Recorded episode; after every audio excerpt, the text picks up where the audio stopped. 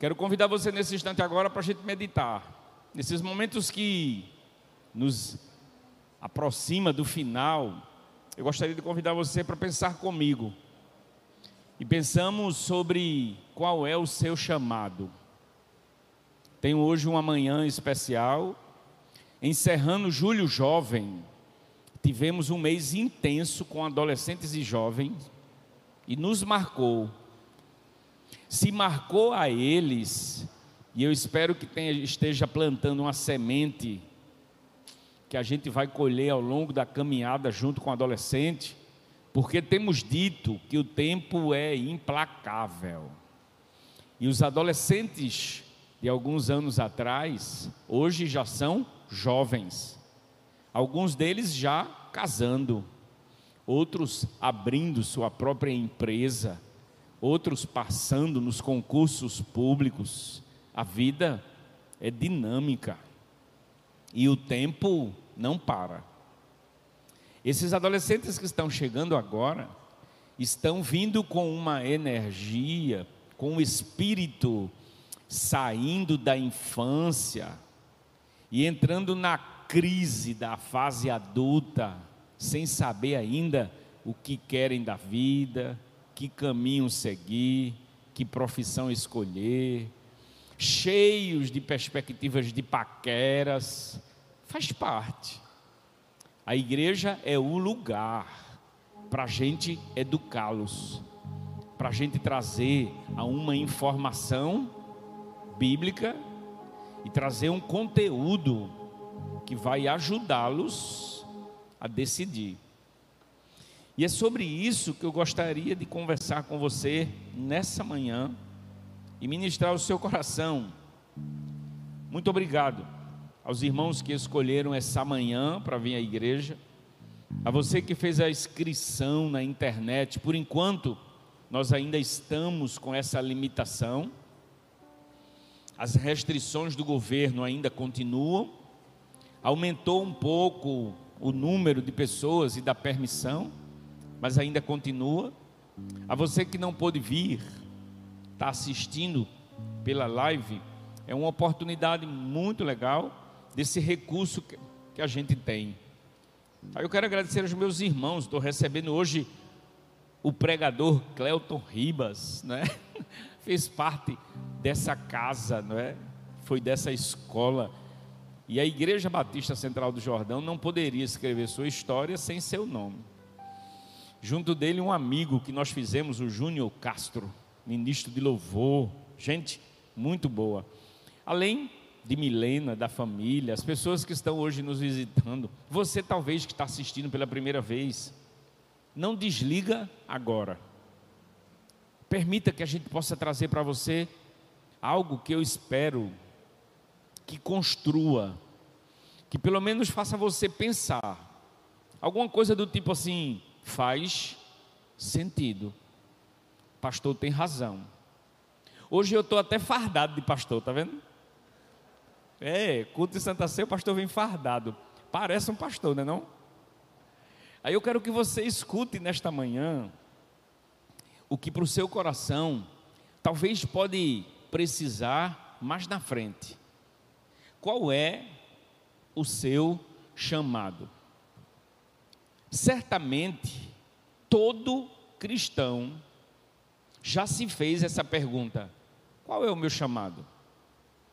Quando a gente entende a mensagem da cruz, a gente renuncia a nossa própria vida e a gente segue o Mestre.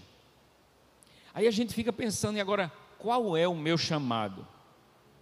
É bem comum esse auto-questionamento com esse tema. Não importa quem somos, não importa o que fazemos da vida, sempre vamos fazer essa indagação: qual é o meu chamado? Isso tem a ver com o propósito de vida. Isso tem a ver com aquela pergunta, afinal de contas, por que, que eu nasci. Tem gente que tem uma vida tão sofrida, Tem gente que tem uma vida tão dolorosa que às vezes se questiona por que, que eu nasci. Tem gente que, apesar de ter a vida toda favorável, nasceu em berço de ouro, a família é bem financeiramente, mas mesmo assim vive sucessivos conflitos e não conseguem identificar a razão pela qual nasceu. Somos todos feitos à imagem de um Deus que não deixou você nascer por acaso. Ou seja, você não nasceu por um acidente. Deus se descuidou e você surgiu. Nunca. Se a Bíblia diz que uma folha de uma árvore, acompanhe esse raciocínio, tá? A mensagem é importante quando traz um impacto de coerência e de sentido, porque, mesmo sendo um assunto espiritual, bíblico com fundamentação, não pode se perder em nossa possibilidade de bom senso. Inteligentemente, a Bíblia é inteligente. Jesus sempre nos trouxe questionamentos, as suas parábolas são inteligentíssimas. Eu gostaria que você acompanhasse. Nós não surgimos por acaso. Quando a Bíblia diz que uma folha não cai, se Deus não permitir, isso é para a gente ter uma ciência, é para a gente ter muita certeza de que Deus está no comando tanto de todas as coisas que, meu Deus, só, só na Amazônia, imagina, o que tem de árvore e uma folha não caia sem que Deus tome conhecimento e autorize. Às vezes eu fico imaginando que a plataforma divina é como se fosse vários monitores assim de computador. E Deus está ali, olhando para todos os monitores de computador para acompanhar tudo o que acontece, não somente no planeta Terra, e o sistema solar. E tudo que funciona na esfera, estratosfera, atmosfera. Ah, você não tem ideia. Você sabia que apenas 3% do oceano é explorado? a profundidade do oceano, o homem ainda não inventou equipamento que suporte a pressão da água para chegar mais profundo no oceano. Os submarinos mais tecnológicos e mais desenvolvidos ainda não conseguem ir mais profundo, senão se amassa, feito uma latinha de refrigerante. A pressão e Deus tem o controle sobre todos os seres vivos, em todos os lugares, inclusive você. Você não nasceu por um acidente. Simplesmente pelo fato, talvez, do seu papai ou da sua mamãe não planejou você. Talvez você foi rejeitado já desde o parto talvez já desde a concepção. Quantas histórias de bebês que já são rejeitados, frutos de experiências que não foram de amor, de relacionamento conjugal, e a partir dali já foram rejeitados. E então se vive traumas ainda na vida intrauterina, porque o bebê já sente a rejeição. Mas só que essa concepção não dependeu necessariamente de papai e mamãe. Quando você foi concebido, Deus já sabia. Vai acontecer isso na história daquele casal e ela vai engravidar. Ele já sabia que você viria. Se seus pais o rejeitaram, eu preciso dizer a você hoje, nessa manhã, nesse lugar, Deus disse a você: seja bem-vindo. O milagre da vida em você eu vou fazer. Os seus pais não têm ideia de como você é importante para mim. E aí no útero, você foi se desenvolvendo, nove meses você nasceu. E a partir daí, talvez, sua vida foi um dilema só: rejeitado pelo pai, não amado pela mãe, e como dar sequência a essa vida agora. E depois de passar por tantos dilemas, chegar agora na fase adulta, ou pelo menos de forma que consegue pensar comigo, qual o seu chamado? Aí eu preciso dizer a você, tem algo específico. Acredite que Deus quer fazer na sua vida nessa geração. Há algo especial, porque ninguém nasceu por acidente. Há um plano divino na sua vida. Mas antes de você descobrir o seu chamado, se você fizer um esforço para me acompanhar, não olhar no celular agora, não conversar, tem uma palavra divina para o seu coração que vai lhe ajudar. Olha, cara, isso é muito legal. É muito importante a gente saber como como é verdade as coisas de Deus sem espiritualizar, achar que tudo é somente glória a Deus, aleluia. A coisa é humana, é materializada na nossa essência, diante da nossa realidade de sofrimento, de alegria, de felicidade, de insucesso de resultados positivos, tudo aquilo que a gente vive nessa alternância de vida, que a vida da gente parece um tobogã, a vida da gente parece um brinquedo. Tem hora que a gente está lá em cima, tudo dando certo, tudo maravilhoso. Tem hora que baixa um declínio, a gente não sabe porquê, as coisas dão errada, as coisas se desencontram, a gente entra em parafuso, dá a sensação que Deus nunca nem existiu mas eu gostaria de trazer você aqui hoje somente para dar uma pensada. Alguns poucos minutos que nos remetem à palavra de Deus e ao mesmo tempo nos leva a refletir sobre a realidade humana e como a Bíblia tem uma aplicabilidade na nossa experiência relacional, na nossa vivência humana. E a palavra de Deus não foi escrita para os anjos, a palavra de Deus não foi escrita para os seres celestiais, a palavra de Deus foi escrita para nós e é o manual humano para a nossa vida mais perfeito daquilo que Deus quer nos ensinar. A expressão que eu ouvi da Rebeca dizendo: Você quer ouvir Deus falar? Leia a Bíblia em voz alta. Você vai ouvir Deus na sua própria voz. Qual é o seu chamado? Você já se encontrou? Você já sabe qual é o motivo da sua vida. Antes de você pensar naquilo específico que Deus quer lhe abençoar, eu vou fazer uma pré-leção. Porque o seu chamado, você vai se despertar para de hoje para frente começar a investigar.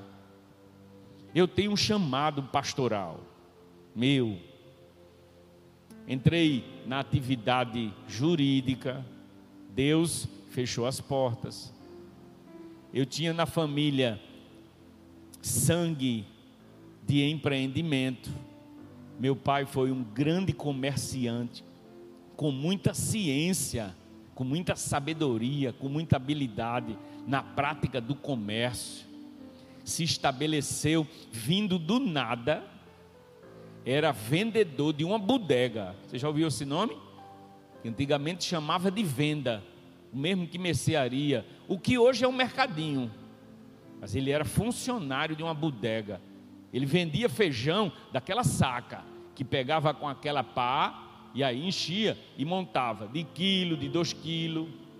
E Braz abriu o seu próprio negócio, cresceu e se tornou empresário do ramo de móveis e eletrodomésticos da época. Como a vida da gente é? Eu também abracei esse desafio, gostava do setor empresarial. Tivemos lojas e comecei a gerenciar junto com ele lojas que ele abria na companhia da minha, dos meus irmãos. Como a gente vai sendo direcionado e cada um de nós tem um chamado e uma caminhada. Mas antes de descobrir o chamado, eu gostaria de fazer você pensar seriamente nessas três direções importantíssimas para depois pensar no chamado. Veja se não faz sentido. Eu não vou ministrar hoje aqui sobre o seu chamado específico. Quero acreditar que alguns de vocês já têm algo que Deus já está inquietando o seu coração. Mas antes de pensar no chamado mais específico, eu quero dar a você três direções, porque se nessas três direções você não tomar um rumo, o seu chamado vai ficar comprometido. Aquilo que Deus quer de você, primeiro, é que você entenda que tem três direções que você precisa estar firme, seguro, determinado. Primeiro, o chamado da salvação. Você tem convicção da salvação em Cristo?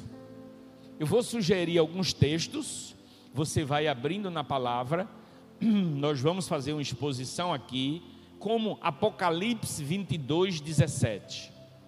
E aí, a salvação, ela não tem escolha de pessoas. O Espírito e a noiva dizem: Vem.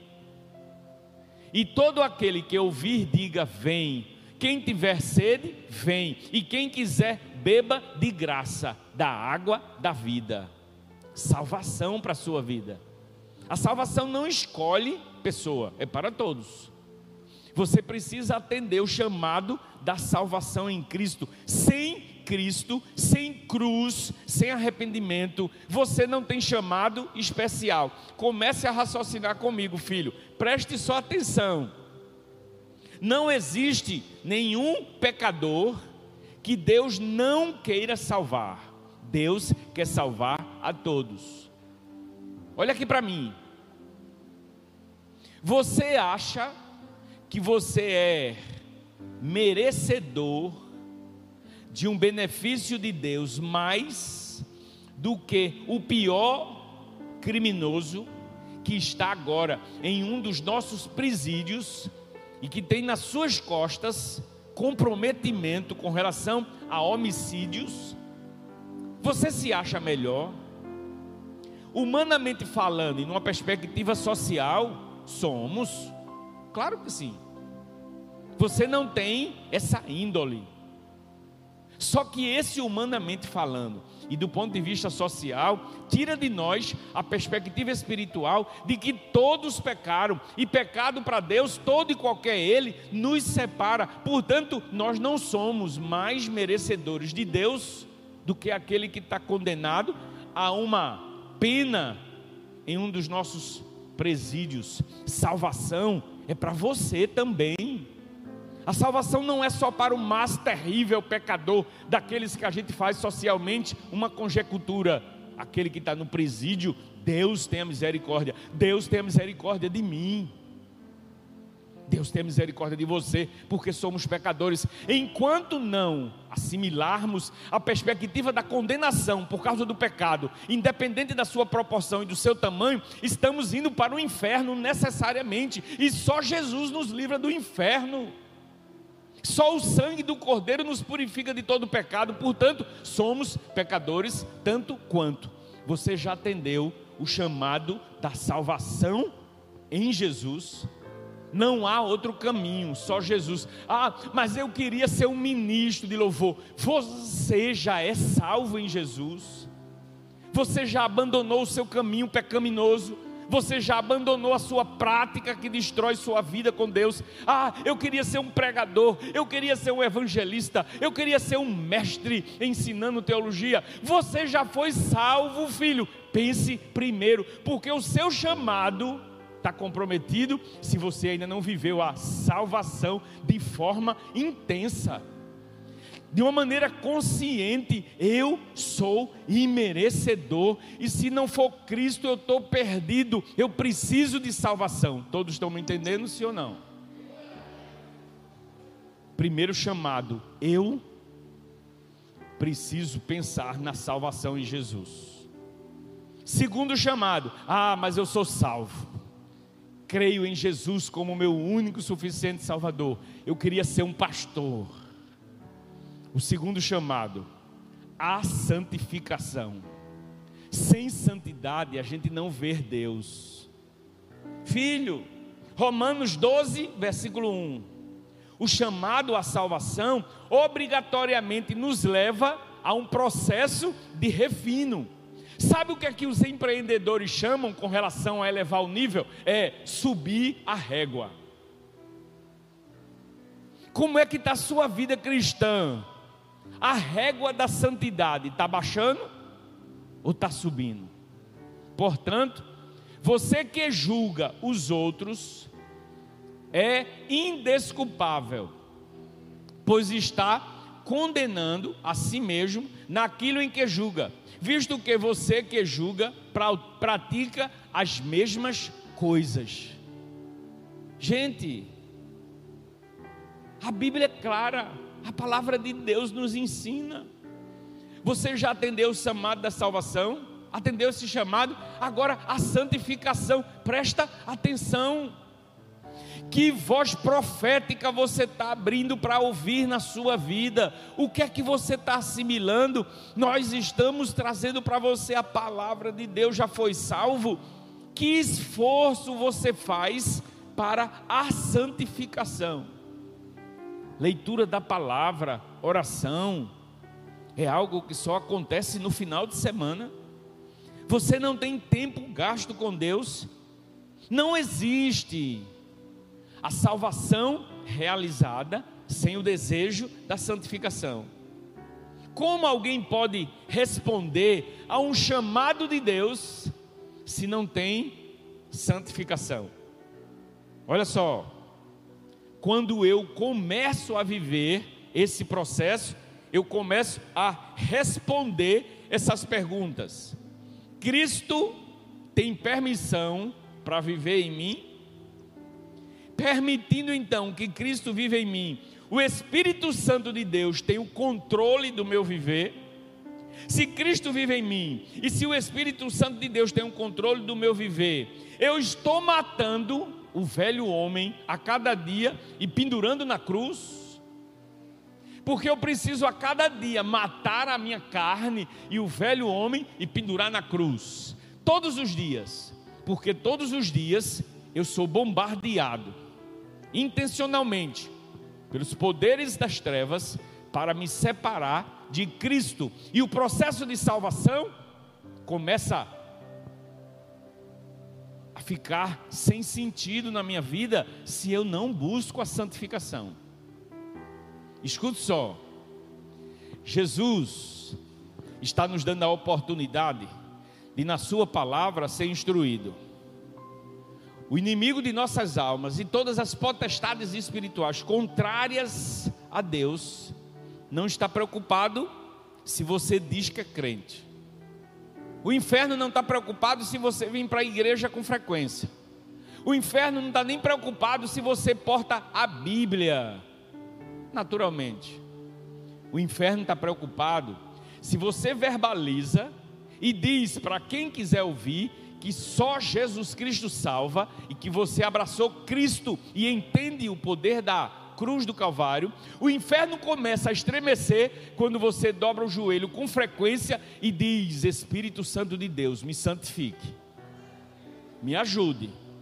O processo da santificação não separa você dos amigos, isso não é legal?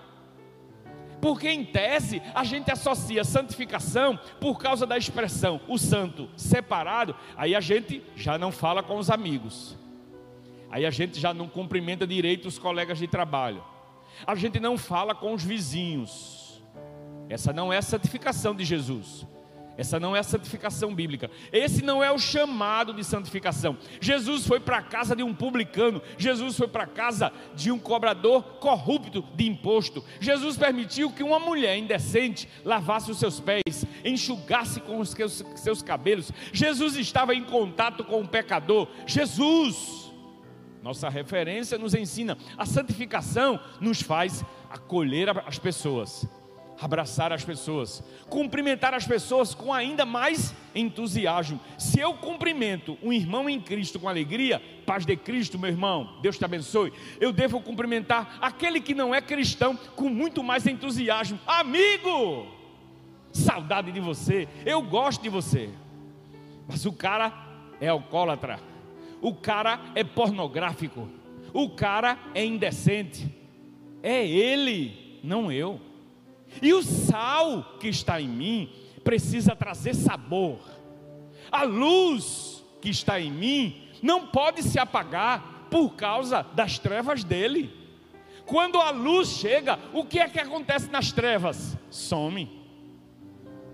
E é com o meu testemunho de amor, eu não preciso chegar na roda de amigos de pessoas que não são crentes dizendo versículo bíblico chegar na roda de amigos não crentes, porque o salário do pecado é a morte. Tá doida? Eu chego na roda de amigos, mesmo que estejam escarnecendo de qualquer coisa, mesmo que estejam com conversas imorais, sabe o que é chegar e dizer: gente, um bom dia para vocês. Olha, a bênção de Deus chegou ali, sim ou não? O poder do Evangelho chegou ali, sim ou não? o impacto das trevas já vai perceber, e Satanás já vai estar tá dizendo: Eita, já vai me atrapalhar. E o inferno já vai sentir, vai atrapalhar, porque eu estou aqui disseminando prostituição, eu estou aqui promovendo cachaça, eu estou aqui sugerindo coisa errada. Aí chega esse enviado de Deus, eu vou dar um jeito para atrapalhar ele, eu vou jogar seta para ver se eu atrapalho ele. Sabe qual é o teu chamado? Santificação. Porque no processo da santificação, tu bloqueia.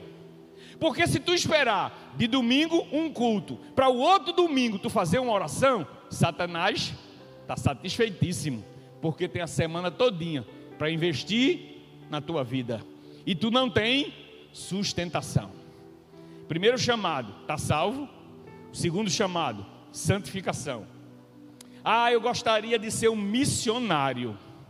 Eu abraçar o desafio de levar a palavra, de poder ir às tribos, de poder ir sair nas ruas, sabe o evangelismo da mais, no mais profundo sentido do termo. Você talvez nem tem convicção de salvação, e você não está vivendo o chamado da santificação. Como é que tu quer cumprir um chamado?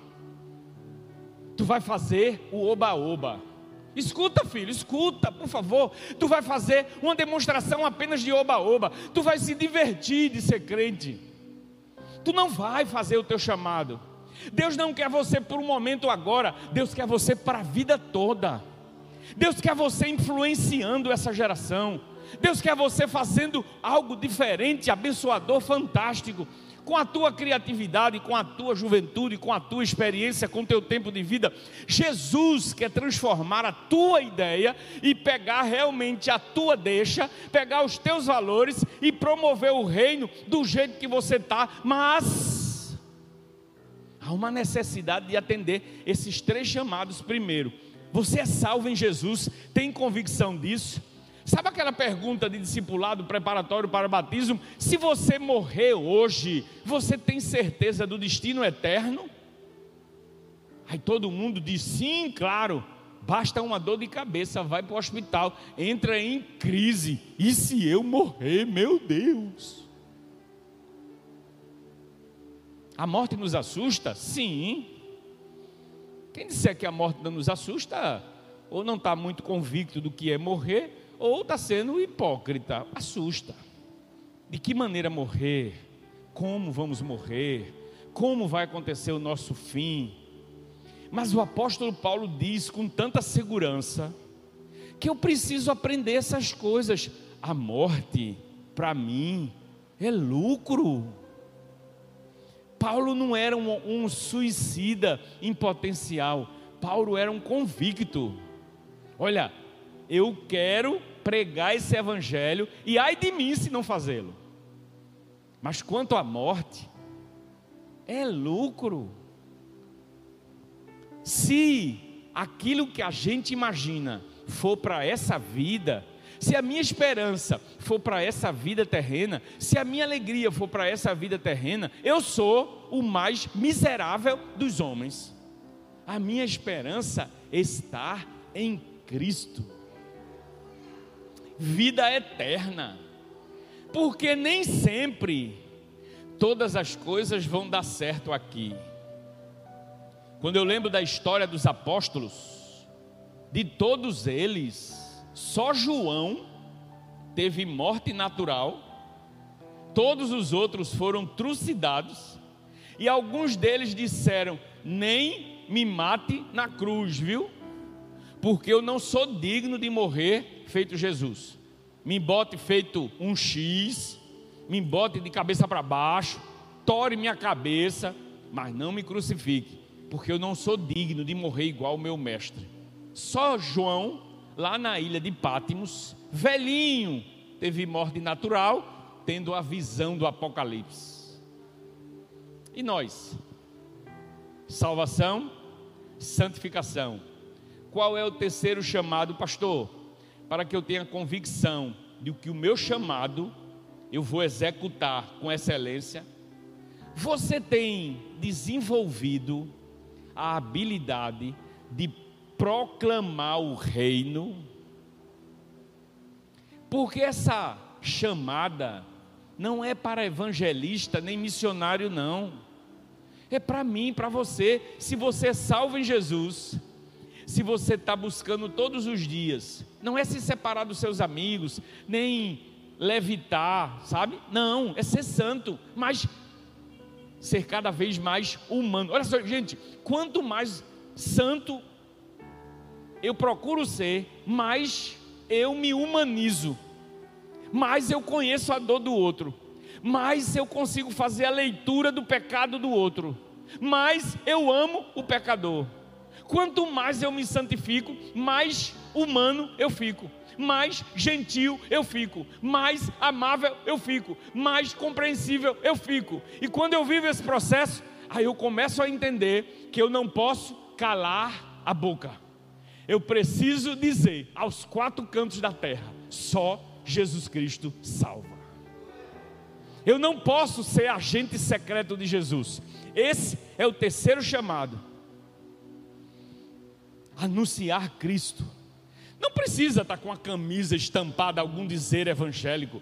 Não precisa estar com alguma informação de camisa para sinalizar que eu tenho Jesus ou que eu abracei o Evangelho de Jesus. Eu preciso sempre ter a oportunidade de expressar Cristo com minha atitude, com minha posição, com o meu equilíbrio, com a minha forma de ser, com o jeito de conversar, com a maneira de compartilhar a vida, com o sentimento, com a gentileza. Olha só, eu compartilho, eu compartilho Cristo divulgando o Evangelho, até sendo irmãos educados.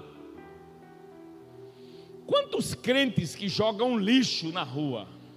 Quantos crentes que jogam lixo na janela do carro? Quantos crentes que jogam lixo da janela do ônibus? Crente. Isso é uma questão de cidadania de educação mínima, de bom senso relacional, devia ser algo no mínimo de comportamento humano, bem saudável, de não fazê-lo.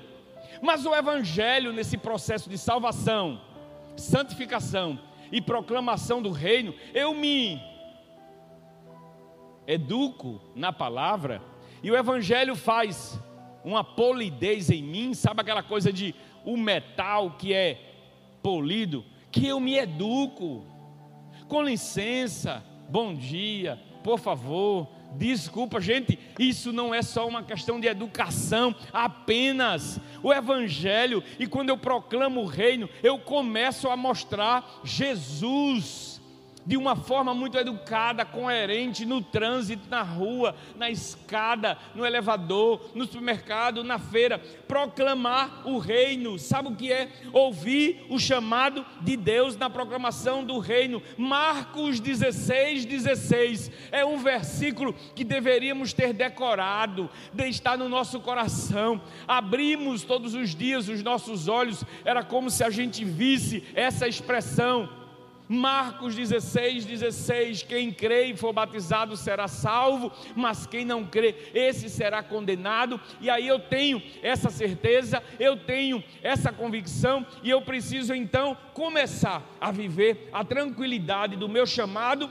Porque se eu estou buscando a convicção da minha salvação, e eu tenho essa certeza, se eu estou buscando todo dia, mas perto de Deus, e se eu não perco a oportunidade, para dizer da importância de Cristo para a vida das pessoas, aí eu vou estar muito perto de descobrir o meu chamado. E se Deus quiser falar com você hoje, e se Deus quiser hoje falar com você, você ouviria,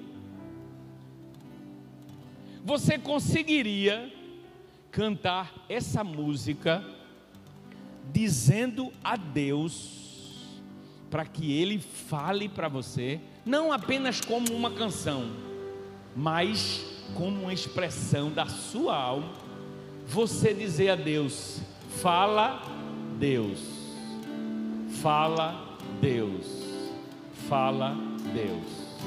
Tente cantar essa canção. O Senhor da Safe está chamando quem quer ir por mim a procurar? Vamos ficar em pé, queridos. Almas que no mundo vão chorando, sem da salvação participar. Deus pode falar? Fala, Deus, fala, Deus, toca-me com brasas do altar Fala Deus, fala Deus, sim, alegre atendo teu mandar. Diga isso. O profeta Deus se aproximando, considera-se um pecador mas o fogo santo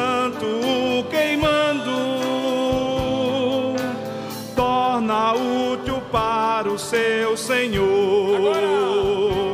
Fala Deus, fala Deus, toca-me com brasas do altar.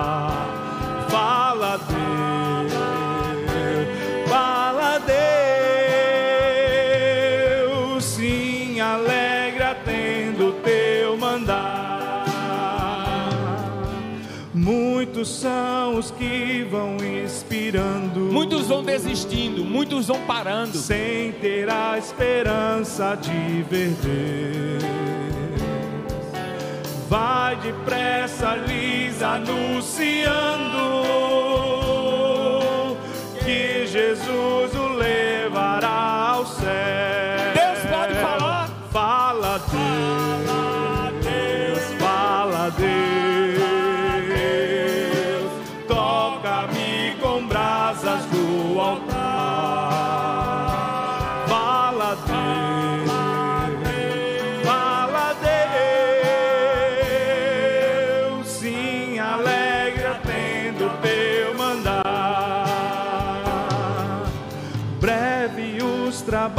serão findos. Um dia vai terminar o trabalho. E você não vai mais poder fazer nada. desfrutar e Jesus o saudará bem-vindo.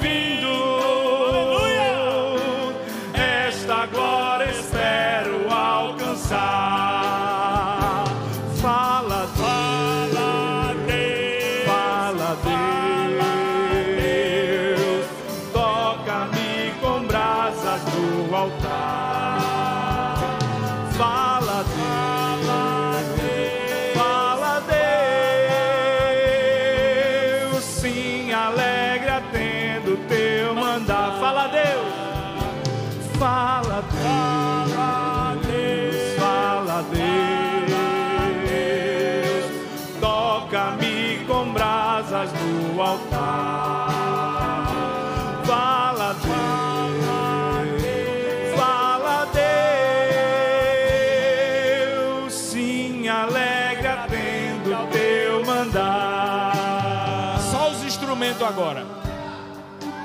Sinta a unção do Espírito Santo de Deus agora mexendo com você. A gente não está nessa casa por acaso. Você não pode sair daqui do mesmo jeito, não pode.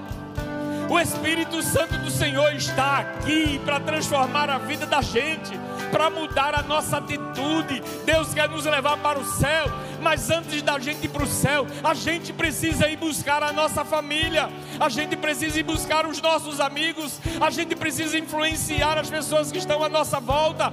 Deus, você disse: fala Deus, fala Deus, fala Deus. Deus está falando. Vai depressa lhes anunciando que Jesus o levará ao